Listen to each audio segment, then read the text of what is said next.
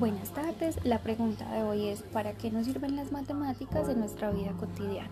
Bueno, las matemáticas nos sirven en la vida cotidiana en tareas como cocinar, la jardinería, juegos de azar, la costura, al momento de tocar música, cuando vamos al mercado a comprar los alimentos, cuando vamos a un banco a solicitar un crédito o también cuando planeamos un viaje para calcular distancia, tiempo y costos.